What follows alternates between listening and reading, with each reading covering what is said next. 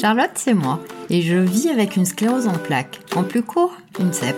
Mais le mieux, c'est que je vous raconte. Aujourd'hui, j'ai le grand plaisir d'accueillir Pierre de Cabissol, auteur de Et vivre encore aux éditions Grasset. Alors, nous parlerons évidemment de son livre, mais aussi du travail, de la vie de couple et de la vie de famille avec une CEP, et bien sûr de passion. Il y a bientôt 4 ans, Pierre, tu sortais un livre coup de poing, intitulé Vivre encore, où tu racontes ta CEP progressive de façon directe. Pourquoi ce livre? Euh, C'était d'abord sur un... basé sur un, pari. J'étais pour trois semaines en rééducation à Saint-Joseph où j'étais, euh, je prenais le déjeuner avec des euh, Parkinsoniens, d'Alzheimer, des, des gens qui avaient la version dégradée de la maladie que j'aimais dans quelques années, donc des images de moi dans le futur, donc pas des choses très agréables.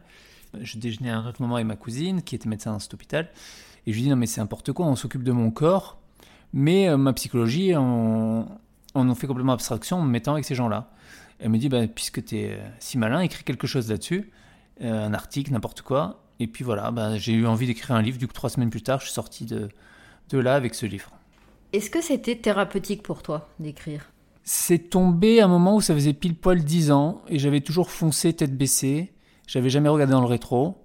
Je m'étais jamais même euh, interrogé sur ce que c'était vivre avec la CEP, sur comment ça pouvait être vécu par les gens autour de moi, parce qu'il y, y, a moi, mais il y a tout le monde autour. Donc c'était le bon moment, à mon avis, d'écrire ce livre. Et puis écrire me plaît, donc j'ai pris du plaisir à le faire. Et vivre encore, c'est un titre en soi qui en dit long, mais toi, qu'est-ce que tu as voulu mettre derrière? Le titre original, c'était euh, Précaution d'emploi, comme on trouve sur les notices euh, de médicaments. Il faut dire que les médicaments sont très présents dans la vie des, malades.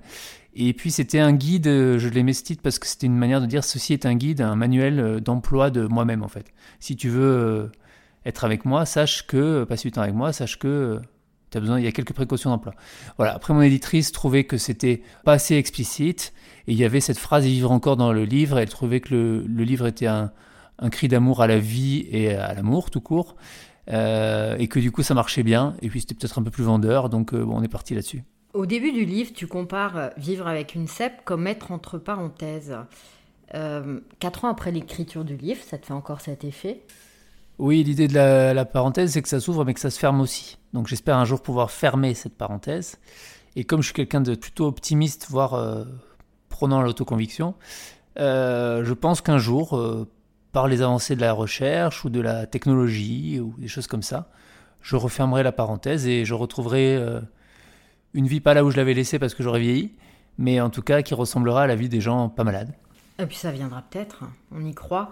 Et, c'est vrai que moi qui ai toujours tendance à voir le verre à moitié plein, je me dis, en dépit des difficultés, de tous les efforts que ça te demande, tu es encore à fond, tu travailles à plein temps, tu as une vie de couple, une vie de famille, et que c'est vraiment pas négligeable là.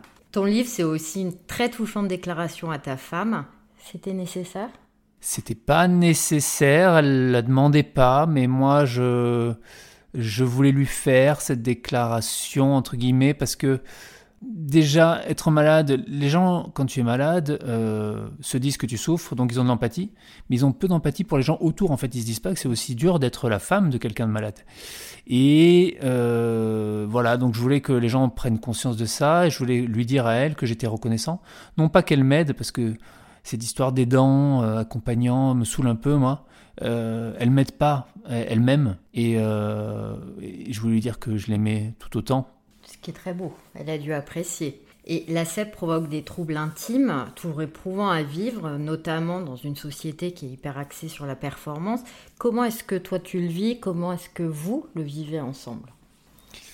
Moi, je ne suis pas du tout dans l'esprit de performance. Je ne suis pas drivé par l'argent, la gloire, euh, la réussite. Euh, donc, je suis plus pour l'idée qu'on co-construit une civilisation ensemble, nous les êtres humains, et quelque part, euh, co-construire une vie sexuelle avec la femme que j'aime, ça fait aussi partie euh, de cette idée-là. Et donc voilà, on n'a on a, on pas forcément euh, des relations sexuelles normées, ultra traditionnelles, occidentales, on va dire, mais on cherche d'autres manières de prendre du plaisir et, et, on cherche ensemble. Et du coup, il y a quelque chose de très intéressant là-dedans et quelque chose de quelque part qui est un mal pour un bien Et, et je trouve que tant qu'on arrive au plaisir à la fin, pour peu qu'on les co-construit en plus, là, on, a, on atteint quelque chose de très positif. Ah bah c'est clair, et tu peux pas faire plus plaisir à une sexologue en faisant euh, le deuil de la performance déjà. Et, c'est vrai que la nouveauté est bien connue pour stimuler le désir. Parlant de désir, on va parler procréation, il n'y a qu'à pas. Vous avez deux enfants, 8 et 3 ans. Comment ça se passe?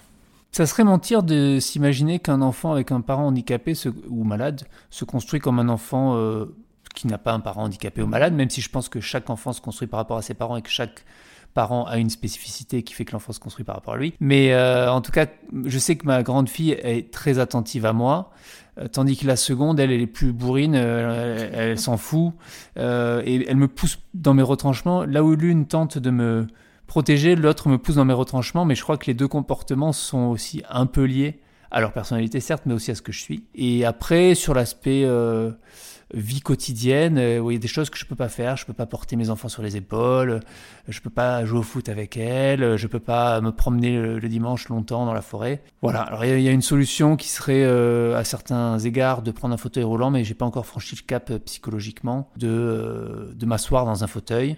Alors que je sais que ce serait un gain d'autonomie important et je suis, sur, je, suis sur le chemin de le faire. Mais il faut encore que j'ai un petit déblocage psychologique. Oui, bah ça prend du temps d'après euh, tous les patients. Et, concernant les enfants, moi je reste persuadée que quand euh, le parent a un handicap, les enfants développent une sensibilité, une attention à l'autre, mais qui est fondamentale dans la société. Et je crois beaucoup dans cette génération pour faire changer un peu les choses, notamment sur l'accessibilité. Alors maintenant, on va parler boulot. toi, tu es entrepreneur, tu diriges une société qui produit des dessins animés. Travailler avec une CEP, c'est compliqué, c'est une bouffée d'oxygène, les deux? C'est une bouffée d'oxygène, clairement. Moi, je... longtemps, j'ai été dans le déni de la maladie, je me suis euh, perdu dans le travail. Euh, encore aujourd'hui, je taffe autant que je peux parce que c'est des moments où je pense pas au reste. Euh, pas que j'y pense beaucoup le reste du temps, mais enfin, en tout cas, j'adore mon travail. Il se trouve que je, bosse avec des gens vraiment cool, euh, qui acceptent quand je suis hospitalisé deux semaines, euh, qui reprennent mes tâches, etc. après, voilà, je suis patron. Donc, quand je ferme la porte du bureau, le travail ne s'arrête pas. Il est là tout le temps, tout le temps, tout le temps. Il fait partie de ma vie. Mais il est aussi constitutif de ma vie que la CEP, quelque part. Et et je trouve de l'équilibre dans les deux. Et, euh, et comme je te dis, l'important, c'est les gens avec qui tu travailles. Et j'ai vraiment énormément de chance d'être très bien entouré. Ah, puis c'est un sacré moteur, la vie professionnelle. On va passer à, à ta passion. Qu'est-ce qu'était ta passion, euh, le surf, puisque tu es monté sur une planche de surf avant de savoir marcher.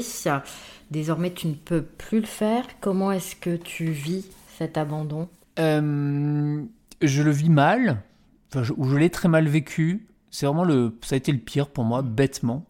Pas bêtement, mais, mais euh, je comprends l'imaginaire collectif du ouais, c'est bon, c'est quoi, tu peux plus surfer, euh, le sport de, de miner, etc. Mais pas du tout parce que le surf, c'est euh, une hygiène de vie, c'est c'est la maîtrise de son corps, la maîtrise d'un élément qui est pas qui est pas la terre, pas le nôtre à la base. C'est voilà faire partie d'une petite tribu de gens qui se reconnaissent, qui partagent des choses. Donc ça, ça a été vraiment euh, quelque chose de, dur au point que j'ai pas voulu voir l'océan pendant des années.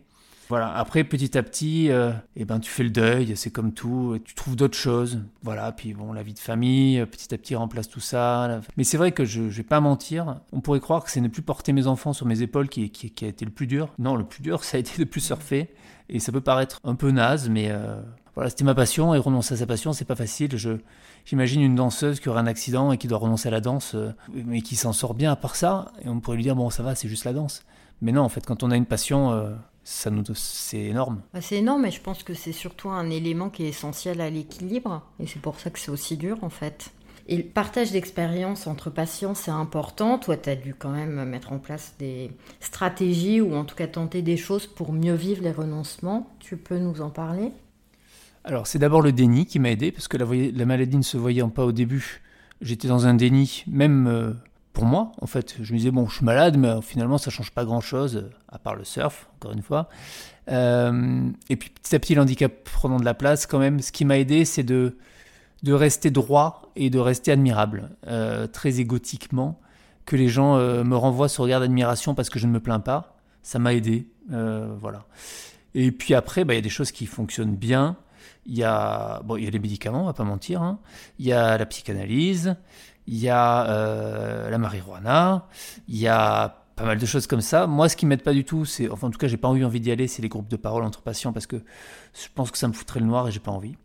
Et puis, in fine, je pense que quand même écrire ce livre, euh, c'est aussi quelque chose qui m'a aidé parce que partager euh, des petites choses, je me dis même si ça aide une personne, deux personnes, trois personnes qui va trouver dans le livre un petit truc auquel se rattacher, et ben au moins j'aurais servi à ça.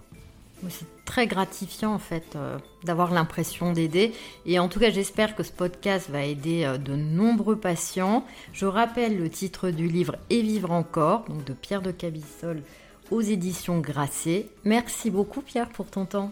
Avec plaisir Charlotte.